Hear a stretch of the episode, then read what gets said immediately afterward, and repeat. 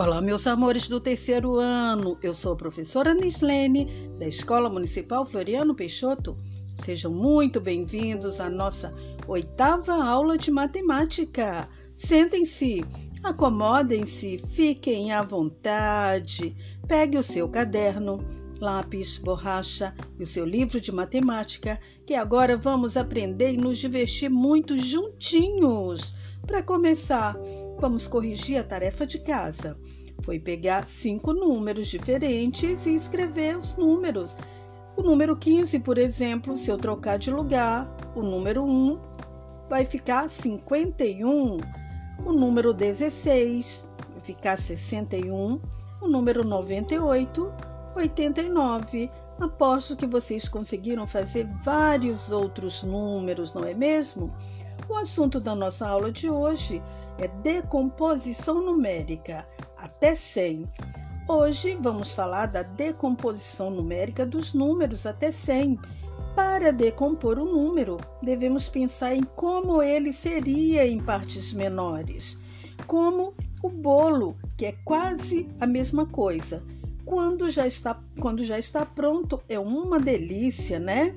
Mas pense que para que o bolo ficasse pronto, precisou de alguns ingredientes, como farinha, ovo, leite, manteiga, assim como o bolo, que precisa de ingredientes. Vocês sabem do que o número precisa?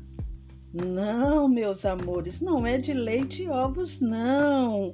Nada disso. Para compor um número, nós utilizamos os algarismos. É a posição de cada um deles no numeral que irá definir o seu valor. Querem ver? Por exemplo, o número 58.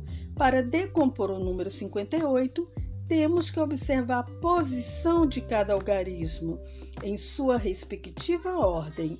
Observem como podemos decompor esse número. O 5 está na ordem das dezenas. Ele vale 5 dezenas. E o 8 está na casa das unidades. Ele vale 8 unidades. 58 equivale a 5 dezenas e 8 unidades.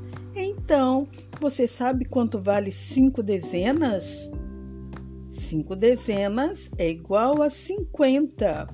Por isso, podemos dizer que 58 é igual a 50 mais 8. E como fazemos a decomposição do número 100?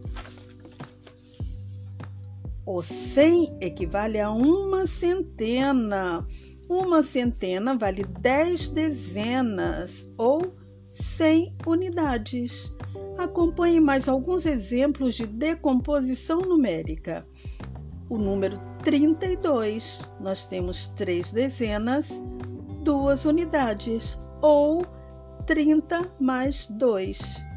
O número 45, nós temos 4 dezenas, 5 unidades, ou 40 mais 5, que é igual a 45.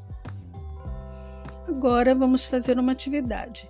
Tito fez uma dezena de bandeirinhas, Mateus fez duas dezenas e Tainara fez oito bandeirinhas. Quantas bandeirinhas fizeram ao todo? Tito fez dez, uma dezena, que é dez. Mateus duas dezenas, que são 20. E Tainara fez oito bandeirinhas, oito unidades de bandeirinhas. 10 mais 20 mais 8 é igual a 38. Muito bem. Fácil, não é mesmo? Agora peça a mamãe para fazer um bolo de milho. Não esqueça de guardar o meu pedaço. Resumo da aula de hoje Podemos decompor os números olhando as suas partes. Quais partes o formaram? Unidade, dezena ou centena. A tarefinha de casa é decompor os números de duas maneiras diferentes, como nós vimos hoje. 87, número 60, o número 100 e o número 99. Se não entenderam, coloque um X colorido no assunto de hoje para perguntar à professora quando retornarmos às aulas. Até a próxima aula. Beijo, beijo, beijo.